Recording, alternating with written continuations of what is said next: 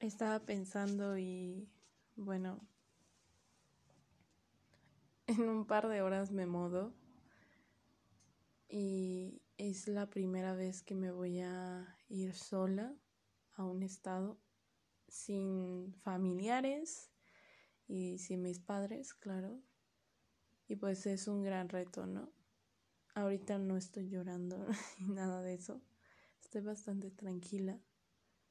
Pero no voy a negar que hay una parte de mí que siente miedo, incertidumbre, pero también hay otra parte de mí que tiene mucha emoción, que se siente contenta, orgullosa y sobre todo tranquila. Y sé que esta va a ser una gran experiencia en donde les contaré qué es lo que me pasa. Y espero que me puedan acompañar en este viaje a encontrar cosas nuevas y experimentar aventuras. Y si siguen aquí, me dará mucho gusto seguir platicándoles cada una de las cosas que pienso y me pasa. Era solo eso. Básicamente es como es para actualizarlos de qué es lo que va a pasar, ¿vale? Entonces, espero que tengan un buen día. Adiós. Hey everybody and welcome back to this podcast. Thank you so much if you are still here or if you are a new one member. Thank you so much for listening to me and well, I'm gonna start with there's so much things that I wanna tell us, tell you anyway. Make something, even if you are afraid of making it, it's a big deal.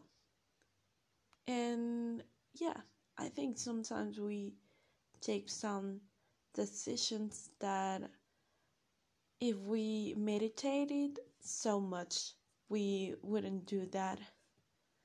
And that's what happened to me. Right now, I'm living in another state different from Mexico City and different from state of Mexico and the things had changed a lot for the two past weeks. I know two weeks? It sounds like. No way. Okay, I just moved out two weeks ago. And I don't know why I feel like it feels like it's unreal. I'm still trying to process seeing all this stuff on my mind, in my mind, anyway. As you know, I'm not an American or a native English person, so that's why sometimes I have some mistakes and I make some of them.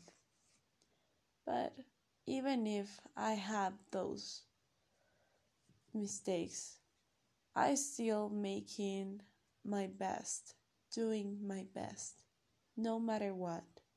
Because I saw a video of, you know, if you want to be a master of something, you have to try it so many times until you to improve yourself. So this is how everything started and yeah. I think there's so many things that I haven't thought before I moved out, moved on to another state. And I want to tell you many things that you have to check before you rent an apartment or uh, a room. That's what I'm doing right now. So, first of all, if you have time enough to move on, try to get everything ready until that day because nothing was ready until that day. I wasn't know what i'm gonna have in my package in my i don't know how to say it but you know this thing that you carry on and go with it during the travel. In suitcase, if I'm not wrong, is suitcase. Well, anyway, I didn't have anything in my suitcase and I was like lost in all those thoughts. And my mom wasn't ready for all the things that I was to throughout. Throughout, I don't know. Yeah, it sounds good for me, but I'm not really sure if I'm saying the right word. Anyway, I get somewhere new and I started finding some things that I haven't saw haven't seen before I get there. Like, you know, for me, it's important to have some windows inside a place to, you know, get fresh, some air. And for me, it's really important to have one when you are in a bathroom. Anyway, I haven't seen the bathroom yet. I just saw it once, but to be honest, with all of this, I was like, yeah, I think it's a great place, but when I needed to take a bath, bath, I was like, where's the window? There's no window here and I started to get panic. Really, I'm not gonna lie. I started to didn't have enough space or the enough air. I felt like I was, uh, you know, when you can't breathe. I couldn't breathe.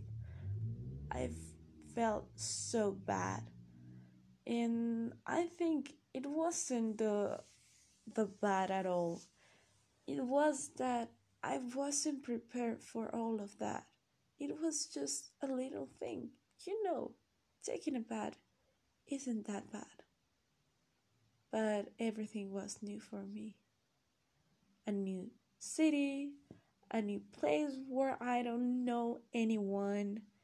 I don't even work in a company before i sorry i want to know you you know the contest about all of this i get hired i got hired in a company as an intern so i decided to move on because uh, i know you know it's like it could be a good opportunity with to me because I'm still studying and things like that. But I haven't worked in a company as an employee, like really an employee, like that.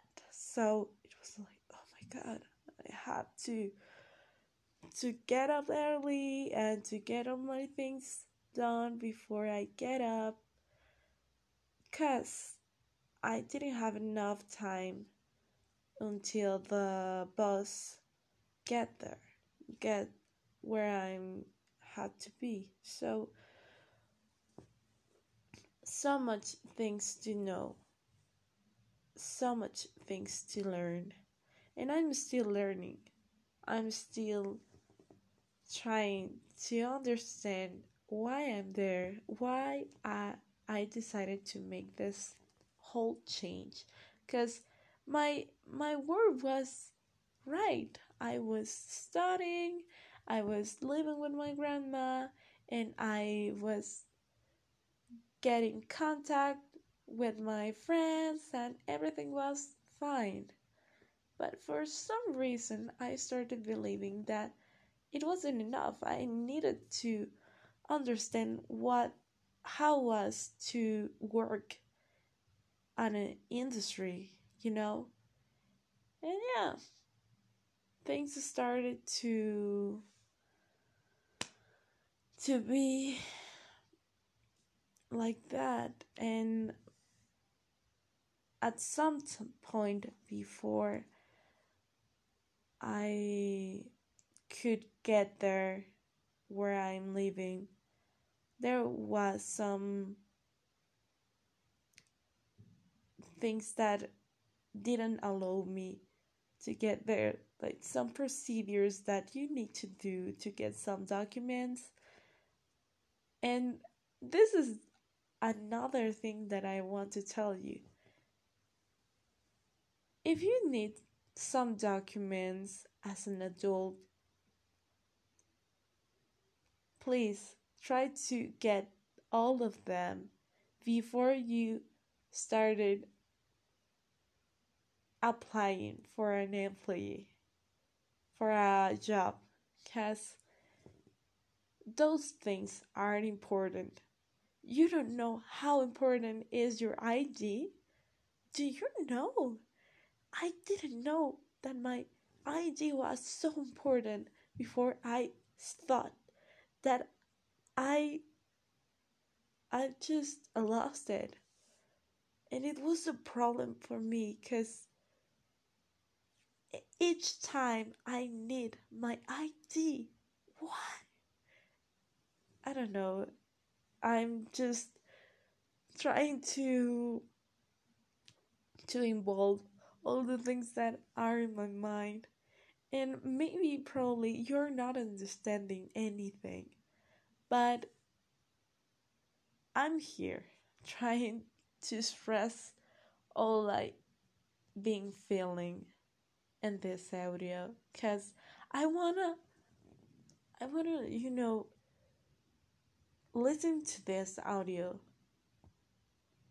maybe one year later or at least four months later and maybe I will be more calm and in another situation that I will be better in it. I don't know. But maybe I will improve myself doing this type of audios. Cause you know it's what where everything started. So yeah, I know I I had some troubles to say what I'm trying to say, but at least I'm working on it and that's what I need. To make it no matter what, no matter if I'm afraid of not. And if you are afraid of making something, I'm gonna share with you a phrase that I have in my wallpaper on my phone, and it's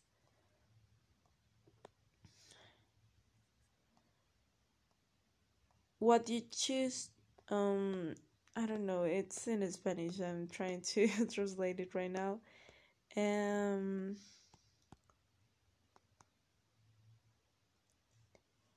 Mm, make that your decisions reflect your hopes and not your fears. keep it in, on your mind because this phrase will be so good for my soul like okay I know you're afraid sometimes, but try to get some hope. No, some, it's not hope, it's believe. Believe, beliefs. Okay, I'm trying again, okay? Make your decision make mm, make that your decisions reflect your beliefs and not your fears. I don't know if I'm correct or not. I'm trying to keep it easy for me to understand it in another language, you know, English. But yeah, sometimes we have to trust. Ah, yeah, it's like trust that everything will be right in the right place in the right moment and everything will be fine. Try to try to get off all of all of that shit that it's on your mind. In your mind, no matter. It doesn't matter, okay? You're here for some reason. I don't know why. But you're gonna know one day. And things will happen in the way that it has to be. Okay? And it's something, it's for you you will obtain that. You will make it. But please trust that you can make it. Okay? This is all I wanted to say in the last sentence. So, have a nice day. Have a nice night. Whatever, anytime that it's right now that you're listening to this. And thank you so much for listening to me. Bye.